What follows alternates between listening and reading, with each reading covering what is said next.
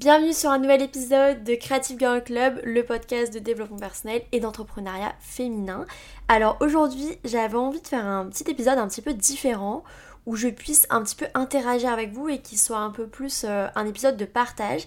Et j'ai eu envie de lancer un espèce de cheat chat où vraiment vous me parliez euh, de plein de sujets et comme ça je vais pouvoir vous donner mon avis sur tous ces sujets-là, vous donner des petits tips, etc. Et je trouve ça trop cool comme format.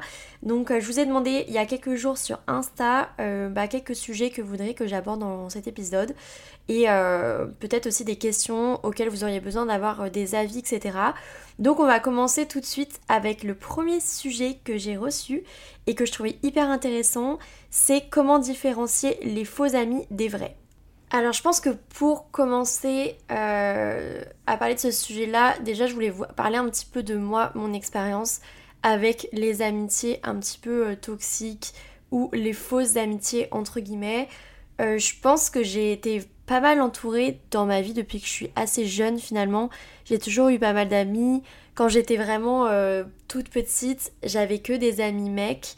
et ça c'est un truc qui a duré jusqu'à à peu près la moitié de la primaire. Et après, j'ai commencé à avoir souvent euh, des, amis, en fait, filles plutôt, mais un petit peu comme des duos. Euh, je pense que c'est quelque chose qu'on fait assez souvent quand on est une, euh, une, petite fille. En fait, on a besoin souvent d'avoir ce repère avec un peu le cliché, genre la meilleure amie, le duo, etc. Et c'est vrai que souvent, je me suis enfermée comme ça dans des, dans des duos un petit peu d'amitié depuis très jeune.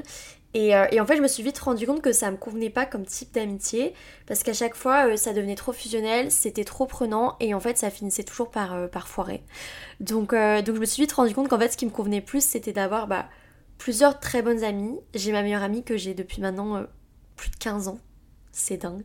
Genre, le temps passe tellement vite. Mais voilà, c'est pas quelqu'un que je vois, genre, tous les jours. Je la vois quand, quand. En fait, on se voit quand on en ressent le besoin. Et ce qu'on aime bien se dire quand on se voit, c'est que c'est vraiment un peu la safe place. Vous voyez cette, euh, cette amie. Euh, je la vois quand vraiment, bah, soit on a envie de moments légers, soit pour les, les big problèmes, entre guillemets, ça va toujours être la personne que je vais le plus écouter. Euh, parce que je sais qu'elle est toujours de, bien, de bons conseils, elle est toujours bienveillante. Et genre, c'est tellement important, je trouve, d'avoir quelqu'un comme ça dans sa vie. Donc j'ai vraiment ma meilleure amie et après j'ai tout un tas d'amis que j'ai maintenant depuis pour la plupart plusieurs années et que j'ai connu en fait en dehors des réseaux et avant que tout ça commence pour moi et que je fasse ce métier là. C'est vraiment euh, des amis que j'ai que j'ai rencontrés au fur et à mesure euh, bah, des années, un petit peu souvent en fait dans le cadre scolaire. Euh, par exemple j'ai deux amis que j'ai gardés du lycée. après j'ai pas mal d'amis que j'ai rencontrés en école de commerce quand j'étais en école de commerce en master. Et vraiment, en fait, il y a après des. Je différencie pas mal les amitiés des potes. Pour moi, les potes, c'est des gens avec qui tu vas passer des super moments, des bonnes soirées, tu vas rigoler, etc. Mais ça va pas forcément être des personnes avec qui euh, tu as envie de parler quand ça va vraiment pas bien. Ou des personnes qui vont être là justement quand ça va pas. Et je trouve ça important de différencier dans sa vie qui on a en tant que ami et qui on a en tant que pote. Euh, parce que je pense que déjà différencier les choses, ça permet de, entre guillemets, avoir un cercle d'amis plus fermé et peut-être justement moins ouvert aux fausses amitiés et aux amitiés un petit peu toxiques. Et aussi un, sujet dont je voulais vous parler, c'est que c'est pas grave si vous n'avez pas 36 amis ou même si vous n'avez pas d'amis pour le moment. En fait, euh, l'amitié, ça se crée à n'importe quel âge, ça se trouve n'importe où. Euh, et, ça arrive aussi d'être seule. Moi aussi, ça m'est arrivé d'être seule. En quatrième, euh, j'étais seule toute l'année. Je mangeais toute seule à la cantine. Euh, je passais mes récrés entre les couloirs et les chiottes. Donc, franchement, vous inquiétez pas, ça arrive à quasiment tout le monde. Et c'est pas pour autant que j'ai pas été à d'autres moments de ma vie, genre hyper entourée et où j'ai eu des amitiés, genre formidables. Et maintenant, je considère que bah, j'ai vraiment beaucoup de, de très bonnes et de très bons amis dans ma vie. Et voilà, parce que j'ai su entretenir aussi des liens malgré la distance, que la plupart de mes amis euh, n'habitent pas à Paris. Enfin, j'ai beaucoup d'amis qui habitent un peu à droite à gauche, que ce soit au Mexique, dans le nord de la France, au Canada. Vraiment, j'ai des amis partout. Et, et en fait, je trouve que voilà, entretenir les liens d'amitié, c'est hyper important. Et je pense aussi qu'on n'a pas besoin de voir ses amis tout le temps, mais que prendre des nouvelles, c'est quelque chose d'important. Parce que du moment où on perd un peu le truc de se raconter euh, les updates entre guillemets de nos vies, c'est là où je trouve que la distance commence à se créer. Et voilà, je m'éloigne un petit peu du sujet des, des fausses amitiés, mais j'avais envie un petit peu de parler de l'amitié aussi au sens large et de ma vision moi de l'amitié. Maintenant, en ce qui concerne les fausses amitiés, c'est des choses qui arrivent, je pense, à tout le monde une fois dans sa vie. Euh, je pense qu'il y a beaucoup de gens qui gravitent. En fait, on est tellement des, êtres sociaux, on vit en société, etc. Donc forcément, on rencontre plein de monde. Enfin, on est amené à rencontrer pas mal de monde, que ce soit dans le cercle professionnel, le cercle social, les sorties, les loisirs, etc. Et c'est vrai que on a beaucoup de gens qui gravitent autour de nous, en règle générale. Moi, encore plus avec, euh, c'est vrai, tout l'aspect réseau, etc. Je rencontre quand même beaucoup de monde. Et je me rends compte en fait qu'il y a beaucoup de gens, et c'est triste à dire, mais je vous assure que c'est vrai, il y a beaucoup de gens qui sont mauvais, de la même façon qu'il y a beaucoup de gens qui sont bons en fait. Et je pense qu'il faut vraiment se rendre compte et apprendre à observer les intentions des gens et les attitudes des gens qu'ils ont envers nous. Parce qu'il y a tellement toutes sortes de personnalités. Il y a des gens qui vont être hyper froids, en apparence et hyper difficile d'accès. En fait, ça va parfois se révéler être les meilleurs amis que vous allez jamais avoir. Et il y a des gens qui sont hyper friendly, hyper sociables. J'aime bien l'expression on leur donnerait le bon Dieu sans confession. Ça fait partie d'une de mes expressions vintage que j'utilise. Mais vous voyez des gens comme ça qui, qui ont l'air tellement sympathiques et en fait, quand tu observes un petit peu, tu te rends compte que leurs intentions sont pas bonnes avec toi. Et donc, mon, vraiment, mon conseil pour différencier les faux amis des vrais, c'est vraiment d'apprendre à analyser les gens en fait, à ressentir les intentions des gens, à se rendre compte de leurs attitudes. Est-ce qu'ils ont l'air sincèrement heureux pour toi quand il t'arrive des choses positives dans ta vie ou pas? Est-ce qu'ils euh, sont vraiment présents pour toi quand ça va pas? Ou est-ce qu'ils sont présents pour toi mais satisfaits que ça n'aille pas pour toi?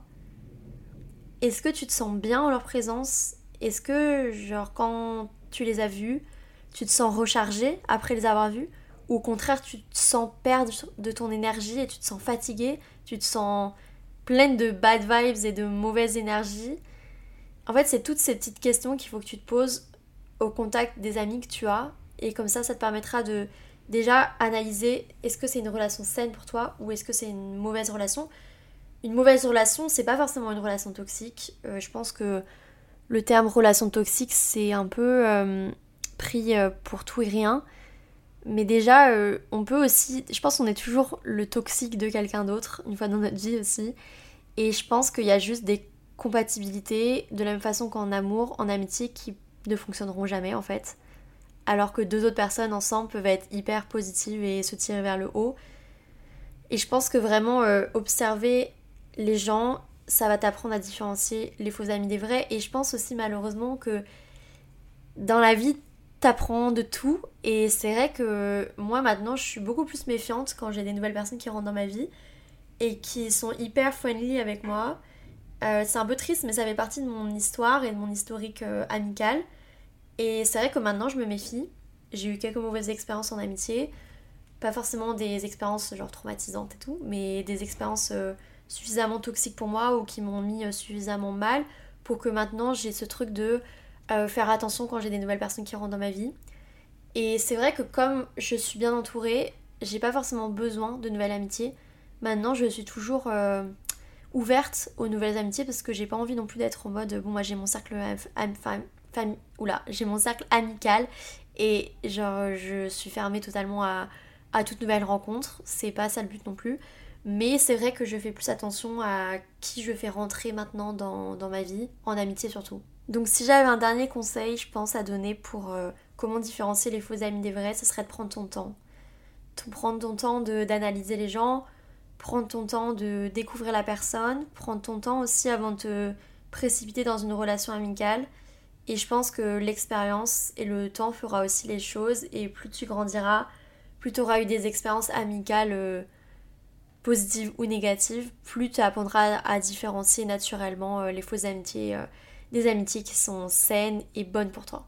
Le deuxième sujet euh, sur lequel je voulais m'exprimer, c'est euh, comment s'accepter. Alors j'ai une question comme ça euh, qui est arrivée sur mon Insta et je trouve que c'est un sujet qui est hyper vaste, genre hyper vaste, vraiment, parce qu'il n'y a pas de baguette magique en fait. Je pense que c'est... Il y a un petit chemin, on va dire, que je pourrais vous conseiller. Mais il n'y a pas de, de chemin unique non plus. Et il n'y a pas de baguette magique. Et je pense que l'acceptation de soi, la connaissance de soi, la découverte de soi, c'est un peu euh, le parcours euh, d'une vie. Et c'est pas euh, le parcours de un ou deux mois. Je sais pas si vous voyez ce que je veux dire. Donc pour moi, la première étape, c'est déjà d'accepter le fait que pour s'accepter, il y a deux choses à voir. Il y a le côté mental et il y a le côté physique. Et c'est hyper différent. Mais en même temps, c'est un peu corrélé. Je pense que la première chose à faire, c'est travailler sur l'estime de soi. Je pense que vous connaissez la différence de l'estime de soi et de la confiance en soi. L'estime de soi, c'est plus profond, c'est la valeur, le fait qu'on se respecte soi-même. Euh, c'est quelque chose qui est beaucoup plus euh, vraiment en profondeur par rapport à la confiance en soi. On peut avoir la confiance en soi, mais on peut ne pas avoir d'estime de soi. C'est-à-dire qu'on peut avoir confiance en soi. La confiance en soi, c'est plus ce qui va être euh, les actes, ne pas avoir peur d'agir, de s'exprimer, etc.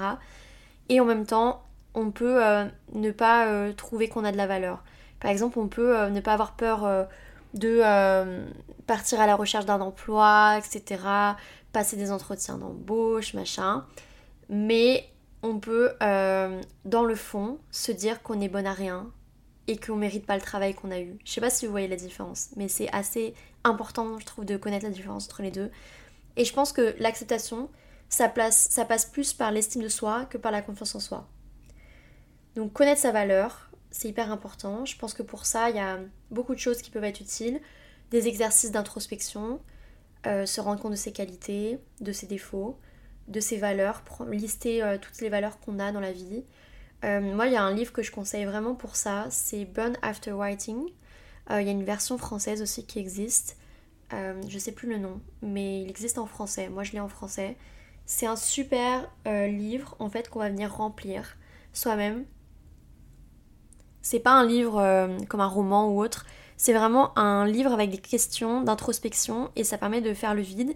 Et en fait, le concept du livre, c'est qu'en gros, une fois que tu as écrit ton livre et que tu as fini, tu es censé le brûler, mais tu peux très bien le garder. C'est pour ça que ça s'appelle Burn After Writing. Et je trouve que c'est un super exercice de développement personnel, vraiment, ce livre. Je le conseille à tout le monde, n'importe quel âge. Je trouve vraiment que c'est très utile pour faire le point sur soi. Et, euh, et je trouve que c'est vraiment important de, de voilà, prendre le temps de, de se connaître. Et ça peut passer justement par l'écriture, l'introspection, les questions comme ça. Mais aussi par les lectures de développement personnel.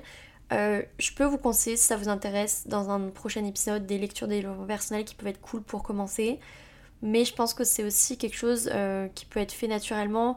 Moi, ce que je vous conseille, c'est d'aller dans une bibliothèque ou une librairie, au rayon développement personnel, et juste vous laisser porter par les titres qui vous appellent. Et je pense que les titres qui vont vous appeler, ça va être là où vous aurez besoin d'avoir euh, peut-être une réflexion, des conseils d'avoir une lecture sur ce sujet-là. Je pense que c'est vraiment cool à faire. Maintenant, si ça, jamais ça vous intéresse, je pourrais grave vous faire un, un épisode avec comme ça des lectures que je peux vous conseiller sur le sujet. Hyper important aussi pour l'acceptation, c'est d'éviter de se trop se comparer de façon négative aux autres. En fait, il faut vraiment qu'on comprenne que, enfin que vous compreniez que vous êtes unique et que parfois, en fait, il y a des choses qui sont juste pas comparables aux autres. Votre physique, par exemple, vous êtes unique. Euh, vous pouvez pas vous comparer. Et moi, je sais que je m'intéresse énormément au sujet de la couleur, de la colorimétrie. Pourquoi j'aime ce sujet-là? Parce que je trouve que ça célèbre l'individualité en fait et le fait que on est chacun une beauté différente et que justement ce qui va aller aux autres ne va pas forcément nous aller. Et je trouve que la colorimétrie c'est un super outil pour apprendre à connaître son physique et apprendre à réaliser le fait qu'on soit unique aussi physiquement mais aussi mentalement bien sûr. On a tous une façon de penser différente, on a tous un cerveau, on a tous des pensées qui sont les nôtres, on a tous des goûts qui sont les nôtres, même si c'est influencé par la société et compagnie. Au final, euh, bah, on n'est qu'un quoi. Donc euh, célébrons ça et arrêtons de, de vouloir être quelqu'un d'autre. On peut se comparer et avoir une comparaison qui soit assez positive dans le sens où ça va nous inspirer, où on va être inspiré par le parcours de quelqu'un, par euh, les réalisations de quelqu'un, par même le physique de quelqu'un, pourquoi pas essayer de reproduire des make-up, des coiffures, des choses, tout en gardant en tête que bah, ce qui va à l'autre ne va peut-être pas nous aller. Mais on peut quand même s'inspirer. Mais la comparaison négative, c'est vraiment quelque chose qui nous permet vraiment pas, vraiment pas de nous accepter et c'est quelque chose qu'il faut au minimum essayer d'atténuer, quitte à couper un peu euh, les sources de comparaison qui peuvent être comme euh, les réseaux sociaux par exemple, qui sont vraiment genre l'outil de comparaison numéro 1 actuellement, j'ai l'impression. Ensuite, aussi accepter l'imperfection parce qu'on n'est pas parfait, personne n'est parfait. Je pense que c'est quelque chose qu'on sait tous, mais qu'on oublie un peu tous. Un autre truc que j'aime bien dire souvent dans mes conseils, c'est se voir comme sa meilleure amie. C'est-à-dire avoir la bienveillance qu'on aurait, comme si on s'adressait euh, à sa meilleure amie, mais envers nous-mêmes. Avoir le respect que l'on a envers notre meilleure amie, mais envers nous-mêmes. Et euh, se donner des conseils qui sont sains pour nous, comme on pourrait donner à sa meilleure amie. Voilà ce que c'est en quelques lignes, se voir comme sa meilleure amie. Ensuite, il y a aussi célébrer ses victoires qui peuvent permettre de s'accepter, prendre le temps, mettre pause et se rendre compte de ses points forts, de ses talents, les qualités, les réalisations qu'on a eues. Parce que on est souvent dans un truc de, de suractivité et de surperformance où en fait on prend jamais le temps de faire pause et de se rendre compte de ce qu'on a déjà accompli et c'est hyper important de le faire pourtant donc vraiment les filles faites-le prenez le temps de célébrer vos victoires c'est hyper important. Ensuite euh, ça va un petit peu avec célébrer l'individualité mais développer votre personnalité votre style comprenez ce que vous aimez dans la vie et cultivez-le c'est vraiment quelque chose qui va vous permettre de vous accepter aussi parce que ça va vraiment, euh, encore une fois, célébrer votre individualité et plus vous allez le faire, plus ça va vous permettre de vous accepter parce que vous allez vous rendre compte que bah, vous êtes unique et c'est trop cool en fait d'être unique. Encore euh, deux autres petits conseils que je peux vous donner pour euh, vous accepter mieux, c'est de rester en accord avec vos valeurs. Et pour ça, il faut les connaître et justement les exercices d'introspection, ça va vous permettre de connaître vos valeurs. Et enfin, être bien entouré, quitte à être peu entouré, voire pas entouré au début, et à se faire des nouvelles relations. Mais c'est vrai que l'entourage, euh, ça aide beaucoup quand même. Si on a un entourage qui nous tire toujours vers le bas, qui nous critique, nous rabaisse, etc., c'est difficile de s'accepter. Même si on a une grande estime de soi, une grande confiance en soi, bah franchement, euh, ça peut vraiment l'impacter de façon très importante. Donc vraiment, être bien entouré, n'oubliez pas les filles, je vous le dis très souvent, mais c'est super important. Prochaine thématique euh, que j'ai eue en question, c'est le sujet Aimer vivre seul. Alors, aimer vivre seul, je pense que c'est quelque chose qu'on devrait tous apprendre à faire. Avant peut-être de vivre avec quelqu'un, parce que ça va nous permettre de pas être dans la dépendance. Et je pense que même si on croit à l'amour unique toute sa vie, les statistiques sont parlantes. Je sais pas si c'est possible de passer toute sa vie avec quelqu'un, j'en sais rien. C'est une question que je me pose vraiment. Est-ce qu'on peut euh, vraiment être heureux toute la vie avec quelqu'un en vivant avec la même personne, je sais pas. C'est un sujet sur lequel je suis assez mitigée.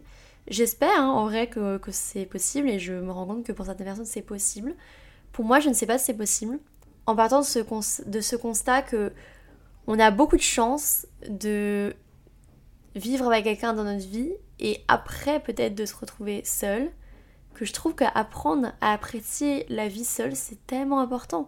Parce que le moment où on vit plus avec même d'ailleurs je parle de, couple, mais ça pourrait être très bien aussi la vie familiale. Le moment où on passe de on est tout le temps avec sa famille à euh, d'un coup on se retrouve toute seule. Par exemple quand on est euh, étudiante et qu'on va faire euh, des études ailleurs que dans sa ville ou des choses comme ça, des situations comme ça. Ou même quand on a un décès, par exemple quelqu'un qui est veuf ou veuve, c'est un peu plus sombre. Mais vous voyez ce que je veux dire? Je pense que de toute façon je dis tout le temps qu'on est et on meurt tout seul. Et c'est vrai que je trouve que du coup, apprendre à être heureux seul et à vivre seul, c'est tellement important. Je sais pas trop comment il faut faire pour apprendre à vivre seul. Je pense qu'il faut passer justement par la case solitude une fois dans sa vie et se forcer à, à pas replonger tout de suite dans, je sais pas si vous voyez ce que je veux dire, mais boulimie un peu sociale où on a toujours besoin d'être avec des gens pour fuir la solitude. Et, et ouais, moi je sais que quand j'étais célibataire, j'ai eu une période où j'étais célibataire pendant un an et demi, quasiment deux ans. Et au début, euh, donc j'avais été en couple pendant trois ans, je crois, trois ans et demi. Au début, ça me faisait vraiment bizarre d'être seule à nouveau. Et j'avais tendance à beaucoup sortir, beaucoup voir de monde, etc. Mais en même temps, à la fin, je sentais que c'était même plus pour moi que je le faisais. Enfin, c'était plus pour moi ou les autres, c'était pour cette part de moi qui avait peur de, de, un peu euh, être seule et se retrouver confrontée avec euh, le silence et soi-même et les pensées parfois qui peuvent venir quand on est seul. Vous voyez ce que je veux dire? J'ai appris à accepter ça et j'ai un petit peu arrêté les soirées. et le fait d'être tout le temps avec des gens à droite à gauche. Et en fait, ça m'a fait tellement du bien parce que je me suis retrouvée toute seule, j'ai fait des trucs pour moi et j'ai commencé à faire des trucs euh, qui me faisaient kiffer juste moi, euh, comme euh, me commander des sushis et regarder une série jusqu'à 3h du matin ou au contraire me coucher à 20h et aller à la salle de sport à 7h du matin, des trucs hyper contradictoires. Et en fait, j'avais aucun compte à rendre et c'était tellement kiffant et vraiment, genre, faites ça une fois dans votre vie, c'est tellement cool à faire. Et c'est vrai que justement, être retrouvée confrontée à la solitude comme ça, ça m'a permis d'apprécier aussi ça. Au début, c'est pesant, et parfois d'ailleurs, même, on peut apprécier la solitude et d'un coup, ça redevient pesant. Et à ce moment-là, bah, recommencer à voir du monde, recommencer à peut-être être en couple ou j'en sais rien. Mais c'est vrai que apprendre à vivre seul, c'est vraiment, je trouve, une étape, genre, tellement importante. Que je souhaite à tout le monde, parce que je trouve que c'est hyper formateur, ça fait gagnant en maturité. On apprend à apprécier sa propre compagnie, on apprend à faire des choses toute seule on apprend à sortir de sa zone de confort, on apprend à s'ouvrir aux autres. Et tout ça, c'est, je trouve que c'est tellement des choses positives dans la construction de sa vie d'adulte, ou même peu importe l'âge auquel ça nous arrive, la solitude, même si ça nous arrive très tard dans notre vie, en fait, je trouve que c'est tellement, tellement enrichissant. Donc, euh, si vous êtes dans une situation où actuellement vous êtes un peu seul, etc., vous vous sentez seul, essayez de prendre euh, le positif de cette situation et de vous dire que c'est temporaire aussi. Là, vous n'êtes pas seul déjà, vous êtes avec vous-même en fait. et ça, c'est cool aussi.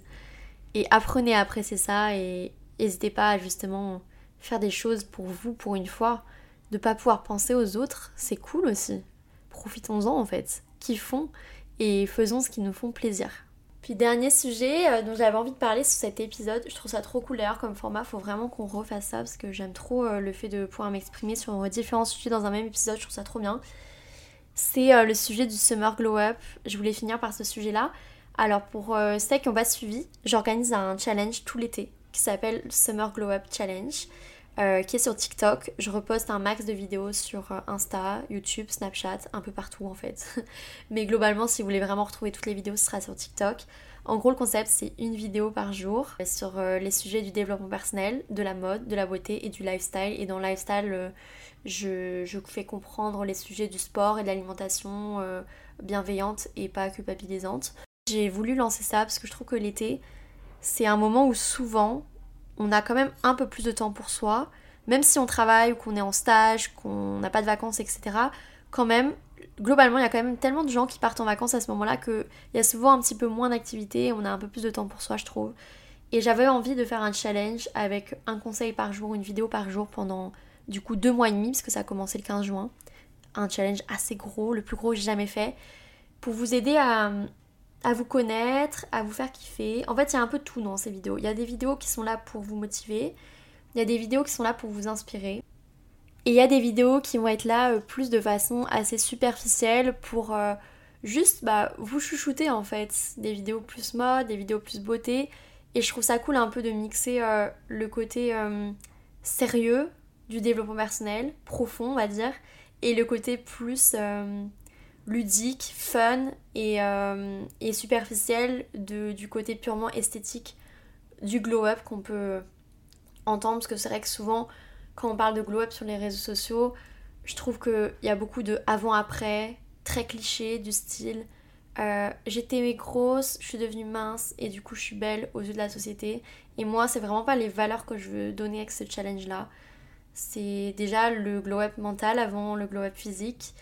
Et euh, surtout que tout se passe avant tout dans la tête et que même si euh, on est euh, la perfection aux yeux des critères de beauté de la société, si ça va pas dans notre tête, et ben en fait il n'y a pas de glow up, clairement. Donc si jamais ces sujets comme ça de glow up vous intéressent, n'hésitez pas à checker sur mon TikTok. J'avais quand même envie de vous donner sur le podcast, sur cet épisode aussi, quelques petits tips, des petits conseils de justement comment profiter de cette période qui est un peu plus calme en général, bah, pour euh, prendre du temps pour soi. Euh, je pense que ce qui est cool à faire, et ça c'est des trucs que j'ai conseillé en début du challenge, c'est vraiment de faire le point sur ce que vous voulez faire cet été. Il euh, n'y a pas de, recette miracle ou il n'y a pas d'été parfait pour glow up.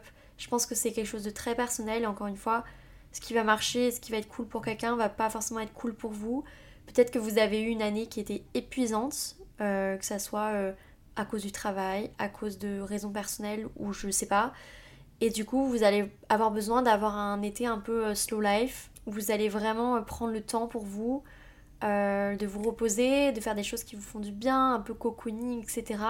Peut-être que vous allez être dans un mood où justement, au contraire, vous allez avoir envie de relâcher la pression ou de profiter à fond et vous allez être dans un été hyper dynamique où vous avez envie de vous bouger, de faire plein de sports, de faire plein de soirées, de rencontrer plein de monde. vraiment, il n'y a pas de d'été idéal faites ce qui vous fait du bien avant tout à vous, pas euh, ce qui fait du bien aux autres. Ça, c'est le conseil le plus important que j'ai à donner. Euh, moi, je donne des idées de vidéos, je donne des conseils, des choses. Par exemple, hier, j'ai fait une vidéo euh, sur le sport, des idées d'activités de, sport, en fait, plus pour bouger son corps que vraiment faire du sport, que vous pouvez faire pendant l'été. Mais si vraiment pas, vous n'êtes pas dans ce mood-là, il n'y a pas d'obligation en fait. Vous pouvez très bien prendre le temps et aussi faire des journées Netflix et en même temps bah c'est productif pour vous parce qu'en fait euh, vous prenez du temps pour vous. Il n'y a pas une seule façon de, glow up. Après, je trouve que le dénominateur commun que j'aimerais que vous mettiez en place, euh, si vous avez prévu de glow up justement cet été et de suivre un peu euh, le challenge que je fais, c'est la partie développement personnel. Parce que ça, je trouve que peu importe les objectifs qu'on a, que ça soit un été, on va dire, dynamique ou un été cocooning, je pense que faire de l'introspection sur soi, prendre le temps de se connaître et, euh, et de s'améliorer mentalement. Et quand je dis s'améliorer, c'est être en phase avec soi plutôt que euh, avoir telle ou telle vision des choses, euh, faire telle ou telle chose, etc. C'est vraiment ce qui est le plus important et c'est la chose qui marchera pour tout le monde en tout cas. En fait, voilà, votre glow up, voyez ça comme ça, c'est à la carte. Vous piochez ce que vous avez besoin. Tiens, telle entrée me donne envie, tel dessert me donne envie, tel plat, c'est cool. Mais en fait, c'est vous qui composez votre menu. C'est vous qui composez votre glow-up. Vous prenez les conseils que vous voulez. Vous euh, remixez de l'ordre que vous voulez, etc. Vous adaptez. Vous pouvez aussi chercher vous-même d'autres ressources. Il n'y a pas que mes ressources. Moi, je suis la première à encourager euh, d'autres créateurs qui font euh, des sujets un petit peu similaires aux miens. Il y a beaucoup, beaucoup, beaucoup de choses très intéressantes, notamment sur Pinterest, quand vous cherchez des mots-clés, plutôt en anglais du coup, parce que c'est quand même un réseau principalement je trouve anglophone. Enfin on va dire qu'il y a beaucoup plus de ressources quand on parle un petit peu anglais. Euh, mais n'hésitez pas à, checker aussi en plus et à vous faire un petit peu votre dossier et votre menu complet euh, vous-même. J'espère vraiment en tout cas que mes conseils ça vous plaît. J'ai tellement de bons retours, genre c'est super encourageant, vraiment super encourageant. Depuis que j'ai commencé les conseils Glow Up, c'était en novembre 2020. J'ai tellement de bons retours et ça me fait tellement du bien. En fait, de vous faire du bien, ça me fait du bien. Et je pense que du coup, c'est vraiment un cercle vertueux qu'on a créé sur mes réseaux. Et c'est ce que je disais à Camille qui travaille actuellement avec moi. Je lui disais en fait, c'est trop cool parce que même si parfois euh, mes contenus sont pas toujours vus en termes d'algorithme sur les réseaux sociaux, les retours que j'ai et la communauté bienveillante qu'on a créée, c'est tellement ce qui moi me motive que en fait ça vaut tout l'or du monde et, euh, vraiment le reste euh, du coup passe vraiment en secondaire, voire en tertiaire, quoi. J'avais envie de finir ce podcast avec mon avis sur euh, différents sujets tabous que j'ai reçus. Quand je dis tabou, c'est tabou en règle générale, mais c'est pas tabou pour moi, vous allez voir. en fait, moi, il n'y a aucun sujet qui est tabou pour moi, faut le savoir. Et j'avais envie de vous donner mon avis de façon plus rapide que ce que j'ai fait pour euh, les autres euh, petites questions que j'ai vues dans le podcast, dans l'épisode, mais juste vous donner un avis. Alors, en premier, mon avis sur les règles.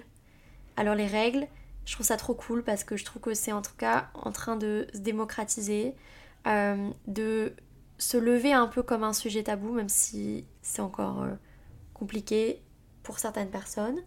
Mais je trouve quand même qu'il y a un énorme progrès sur le sujet des règles. Je pense notamment aux, couleurs euh, des pubs, du sang. Il me semble que c'était bleu pendant des années sur les pubs de serviettes hygiéniques, de tampons, etc. Maintenant, on est passé à la vraie couleur des règles, c'est-à-dire rouge. Euh, à la démocratisation des culottes menstruelles, qui est un, énorme progrès. Genre tellement simple, mais. Mais waouh, moi ça a changé ma vie, les culottes de règles, je vous jure, c'est incroyable.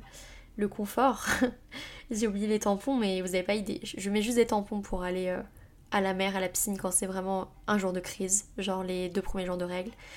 Mais, euh, mais je trouve que les règles, c'est un sujet qui est quand même en train d'être moins en moins tabou et ça, c'est tellement cool. Moi, j'ai vraiment reconnecté avec. Euh, je me suis vraiment reconnectée avec mes règles quand j'ai arrêté la pilule l'année dernière. Depuis, du coup, j'ai re mes règles, parce qu'il faut savoir que j'ai pas eu mes règles pendant 12 ans. C'est-à-dire tout le temps où j'ai pris la pilule, où j'ai enchaîné la pilule. Et maintenant, j'ai découvert ce que c'était, alors pas forcément avec plaisir, on va pas vous mentir, le SPM, le syndrome prémenstruel, qui me cause un désordre mental chaque mois. C'est-à-dire que c'est toujours un moment de remise en question énorme pour moi. Et maintenant j'ai compris que c'était le SPM, donc je me dis ok Claire, ça va, t'inquiète pas, ça va passer. Plus que quelques jours à tenir. Euh, j'ai redécouvert énormément de sensations dans mon corps. Et c'était assez fou. Et ça fait très cliché de dire ça, mais j'ai redécouvert des sensations dans mon corps que j'avais oubliées ou que je n'avais même jamais connues c'est-à-dire euh, l'ovulation, euh, des douleurs parfois malheureusement, qui sont pas énormes, mais des sensations en fait, l'émotionnel, la libido, en fait tout, clairement tout. Donc euh, voilà, c'est un sujet très vaste et j'aimerais d'ailleurs vous parler de ce sujet dans un épisode de podcast, je pense, les règles. Parce que j'ai beaucoup de choses à dire et j'ai pas assez de temps, je crois, dans ce podcast pour dire tout ce que, ce que je veux. Donc je pense que je vais faire un épisode sur le sujet si ça vous intéresse. Ensuite, on m'a demandé mon avis sur le sujet de l'argent. Alors moi, encore une fois, c'est pas du tout un sujet qui est tabou pour moi. J'aimerais pouvoir parler de l'argent librement en France, mais je trouve qu'en France, c'est tellement compliqué de parler d'argent. Alors, dans mon cercle privé, familial, amical, euh, relationnel, je n'ai pas de problème du tout à parler d'argent. Mais c'est vrai que c'est un sujet que j'évite en société parce que je me suis rendu compte que c'était un sujet qui posait problème aux gens. Gagner de l'argent, ça pose problème. Euh, en plus, je fais un métier qui n'est pas toujours compris par les gens, le métier de créateur de contenu.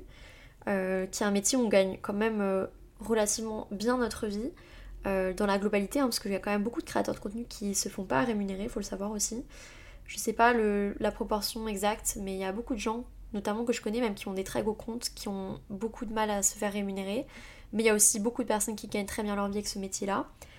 Et c'est vrai que je me rends compte que c'est un sujet qui est hyper tabou. Et moi, par exemple, j'évite d'en parler parce que je me suis rendu compte que ça créait de la compétition, notamment avec d'autres créateurs de contenu, par exemple sur euh, le sujet des, de l'argent et des collaborations. C'est un sujet dont je parle quasiment plus avec personne.